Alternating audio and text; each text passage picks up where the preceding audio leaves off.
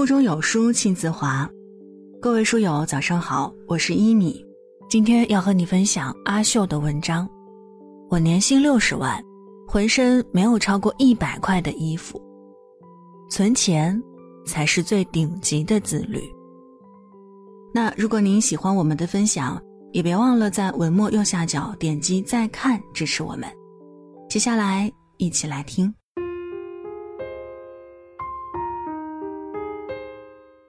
当代社会有个刻板偏见，认为大多数九零后都很爱花钱，不爱存钱，甚至还起了一个专有名字“新穷人”。当然，不能否认，很多年轻人消费欲望确实强烈，但也有很多人越来越节俭。比如昨天在网上看到一些很有意思的故事：某九零后北京码农，坐标帝都，职业码农，年薪六十万。全身上下没有超过一百块的衣服，一千块的手机用三年了，一直没换过，理发也从没超过三十块。江苏无锡某九零后，去泰国玩，临行前买晒后修护用的芦荟胶，既没网购也没代购，直接上闲鱼买了用量还剩一半的二手货，用完还剩四分之一，回家又挂二手平台卖掉了。六十五块的东西，最后只花了十五块搞定。某北京九零后，超爱吃的零食被我发现了委托生产方，于是顺藤摸瓜找到了这个委托加工厂的自有品牌，买来一试，味道一模一样，但价格只有之前的一半儿。你以为这就算省钱了？还有更厉害的，我在豆瓣加入了一个名叫。空门男性联合会的小组，围观了好多省钱大神。有个男生让我印象深刻，虽然他在广州天河区 CBD 的甲级写字楼工作，估计收入不低，但是真的超级省钱。他自己理发七年，买个推子，四到六个月直接自己推一次板寸，自己煮面条，一袋一块钱，够吃三天。为了更省钱，他还专门用公司的微波炉煮面，省了水电费。你以为这样就够省钱了？那你就太 naive 了。他不光要用阿里妈妈的佣金链买拿返佣，还要用信用卡付款拿积分。不光如此，他还买了超强聚水的碗，因为不需要洗洁精和太多水洗碗。当然，也不能光吃面。他还买了十三块钱四瓶的郫县豆瓣酱，不光可以吃酱，还可以把豆瓣酱里的红油分离出来，偶尔煎个鸡蛋改善生活。当然，鸡蛋也得是降价的。以上这个方案吃三天仅需花费五块钱。虽然我不建议用这种强度去省钱，但是我还是建议大家向以上这几位学习。因为好好存钱能帮你抵御生活中的各种风险，还能够帮你得到你想要的生活。从这方面来讲，存钱就是你最顶级的自律，存款就是你最坚实的后台。很多年轻人除了自己消费比较大手大脚，而且还要各种房贷车贷，手上根本没多少存款。如果生活风平浪静还好，但如果有任何意外发生，你就会发现，没什么存款的自己毫无抵抗风险的能力。人生海海，我们的一生会有各种的变幻沉浮，手上有足够的现金流，是你抵御人生风险的最大底气。毕竟，你看似稳定幸福的生活，可能比想象的更脆弱。比如前几天我在网上看到一个故事，就在几个月前，阿伯还过着无忧无虑的幸福生活。阿伯有一儿一女，父母和岳父母轮流帮他带娃，公积金比房贷多，夫妻两个收入也不低，生活质量还算不错。后来阿伯夫妇想要买学区房，由于现有资产离买房还有很大差距，于是他们不仅卖了老房子。还咬牙借了一百五十万，又贷款两百五十万，终于换了一套新房。如果故事止步于此，那也就算了。毕竟只要两人工作没变故，咬咬牙也就挺过来了。可是后面发生的每一件事情，都给阿伯家带来了沉重的负担。阿伯岳母体检查出了癌症，随后住院化疗。阿伯妈妈异常造血，发现了百分之十的异常细胞，随后住院骨穿等结果。阿伯爸爸因为未知诱因剧烈头痛，认知功能剧烈下降，有天直接摸不到饭碗，找不到厕所，入院待查，还不知道能否恢复。与此同时，刚上一年级的儿子各种不乖，因为大人各种糟心，没空管他，每天都被老师吐槽。阿伯感叹：中年人的幸福生活真是太脆弱了，谁也不知道什么时候就被各种不顺打倒在地了。他们家如果没有这么激进的换房，一是经济上会更加宽裕，压力肯定没这么大。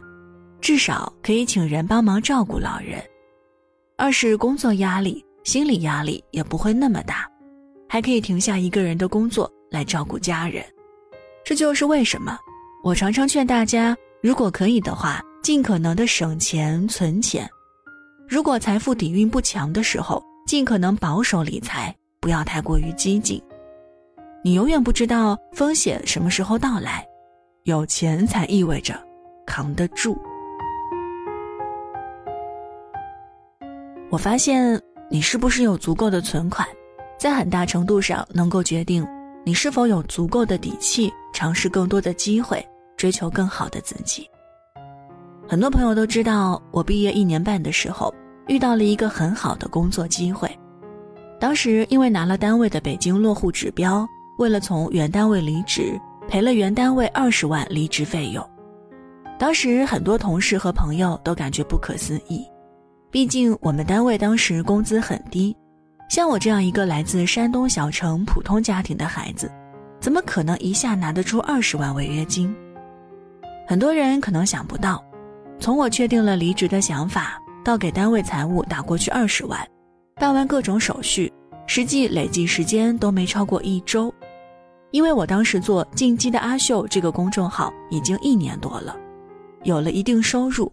再加上我写专栏特别勤奋，最多的时候除了做自己的公号，还同时给五个专栏公稿。二零一八年上半年，我每个月的副业收入就已经接近四万了。但因为毕业时间太短，再加上业务起色不久，我当时手上只有区区十万块。但因为好歹有十万块，再加上预期收入还算不错，朋友完全没犹豫就借给了我十万。很快我换了工作，税前年薪暴增到近四十万，加上那段时间我们公众号的增量不错，所以当我毕业两年的时候，我的年收入就已经超过了一百万。我为了存钱，还专门申请了一张银行卡，我的每一笔收入都会进行强制储蓄，直接把百分之三十的收入存进这张卡用来还钱，完全不去动用这笔钱，不到三个月。我就还清了所有欠款，事情很快进入了正向循环。当我手上存了超过三十万的时候，我终于决定离开上一份工作，出来创业。我之所以有这个底气，就是因为我发现，即便完全没有收入，哪怕生活的稍宽裕一点，再加上给两个助理发工资，这三十万存款也足够我在北京用一年了。创业这半年以来。手里有钱，心里不慌，再加上正向的现金流，我们积极进行了很多业务上的尝试，团队规模变大了，收入也取得了相当的增长。这就是我说的，你的钱越攒越多，你的抗风险能力就越来越强，你对世界的探索能力和意愿也就越来越强，相应的，你看待世界的心态也会越来越积极、从容。你实现自我价值的能力也就越强。我想起了一个故事：一九五零年左右，后来的大作家哈伯里，当时还在英国航空公司担任票务人员。他很热爱写作，但因为生活所迫，只能在空余时间进行创作。他深知这样写作根本不可能取得什么大成就，这让他无比痛苦。这时，他的两位纽约朋友布朗夫妇决定助他一臂之力。他们认为哈伯里是一个被生活埋没的才女，于是就把一张支票作为圣诞礼物送给了哈伯里。这张支票的金额相当于他一年的工资。装有支票的信封里还附了一张纸条，上面写着：“愿你用一年的时间来写你喜欢的东西。圣诞快乐。”在这一年里，他完成了长篇名著《杀死一只知更鸟》。迄今为止，已经在全世界卖出了超过四千万册。当然，我们很难拥有这样慷慨的朋友，赠送一年的收入，让我们提升自己，实现自己的梦想。但是，我们可以靠自己存钱储蓄，为自己的成长打下坚实的基础。很多人恰恰就是因为手上的弹药不够，所以既不舍得，也没时间学习进步，每天只能盯着自己的饭碗。没办法尝试任何潜在的机会，甚至连买一节九十九元的线上课都要谨小慎微。当然，还有一些人宁可花大几百块买一件衣服，或者跟朋友出去吃饭唱 K，也不舍得买一本五十块的好书，上一个九十九元的课程，这就很可能会与原本能启发自己的知识擦肩而过，那就太可惜了。所以我劝你还是好好存钱，充足的存款会让你的格局大得多，能让你的目光不再只盯着饭碗享乐，而是调动思维寻找自己的破局点，尽可能走上一条快速成长的道路。要知道，你的每一分钱都是在为你想要的世界投票。前一段时间我在跟朋友聊关于互联网的话题时，他说：“薛老师。”我觉得有件事儿太可怕了，每块手机屏幕后面都有上千人以上的团队在研究如何击溃你的意志力，他们会使用各种强大的技术能力、心理研究，引导你心甘情愿地把更多的时间和金钱花在他们的产品和商品上。他们每天研究你的喜好需求，把五花八门的商品内容推送到你的面前。引导你买一些根本不需要的东西，即便你今天剁手，明天后悔，也乐此不疲。结果就是你用辛辛苦苦赚来的血汗钱买了一堆用不上的东西。除此之外，还有很多媒体名人在鼓吹各种鼓励高消费，他们常常为了自己的利益而让很多人掉入了消费主义的陷阱，后果是严重的。我们一起来看几组数据。第一，二零一八年八月，央行数据显示，全国信用卡逾期半年未还款的总额达到了七百五十六点六七亿元。二零一零年时，这个数据仅为七十六点八六亿元，八年翻了十倍。第二，一位博主曾做过一个关于九零后月薪和存款的调查，统计显示，四万多人中，百分之七十的人都有分期负债。百分之二十的年轻人虽无负债，但也没有存下什么钱；只有百分之十的年轻人每个月有固定存款。第三，二零一七年轻人消费生活报告显示，在中国近一点七亿的九零后群体里，每四个人中就有一个人使用花呗，每三个买手机的就有两个使用分期付款，每两个人中就有一个没存款。第四，汇丰银行的一项统计数据显示，九零后群体消费负债额平均为月收入的十八点五倍，就算是不吃不喝一年半才能还清欠款，甚至还有极端案例存在。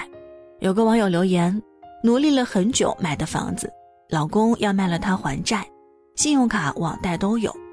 最近我们掉在了网贷的恶性循环里，我还房贷还了两年了。我说房子没了，家就没了，离婚。我想重新开始，几个月来每晚可能都会想不开，每个早上都会压抑的给自己希望。工作不顺，家也没了感觉，很糟糕。甚至为了消费做出极端行为的年轻人也有不少。前有一百六十一名女孩裸贷照片流出，后有名牌大学生因欠五万网贷。而自杀。全社会都在鼓励高消费，可除了你自己，谁会对你的人生负责呢？所以说，存钱是最顶级的自律。你要抛弃所有浮华的欲望，克制住花钱的种种冲动，尽可能把钱存在自己的手里，把有限的资源投入到自己的成长当中，而不是为了获得一时的消费快感挥金如土。希望你能明白以下这些事儿：第一，存钱越早开始越好。你赚一百块不够用时，赚两百块依然不够，所以与其等到赚得多了再存钱，还不如现在就存。第二，赚的少的时候少存，赚得多的时候多存，每个月最少拿出百分之十的收入存起来做应急储备，全当这份钱没有。十年下来，你就会发现自己有一大笔钱可以用来买二套房、投资等等。第三，能够存得住钱的人都是高手，因为他们不图一时的享受，之所以能够忍一时，是因为他们在谋一世。所以你想爽一时还是赢一世？